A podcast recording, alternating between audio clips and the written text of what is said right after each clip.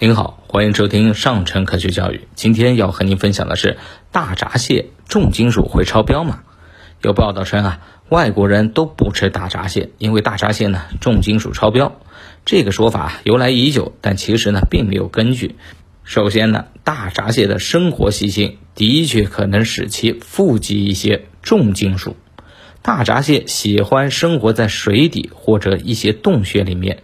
主要吃水底和洞穴附近的各种水草，而且呢也会吃一些昆虫的幼虫、蜗牛、贝类、小鱼以及腐肉。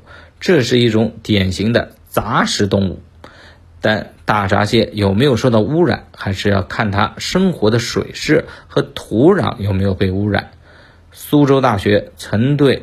苏州附近的阳澄湖和太湖水质进行了重金属铅污染的检测，结果发现啊，这两个湖的水质和土壤都非常的好，属于清洁水平，并没有受到重金属的污染。总的来说呢，目前我国大闸蟹生活的环境还是比较让人放心，并不存在严重的重金属污染问题。但是有一些水域的大闸蟹需要谨慎食用。如果大闸蟹生活的水域受到重金属的污染，比如附近一些化工厂每天排放大量的污染物，这些水域里的大闸蟹啊，就可能重金属超标了。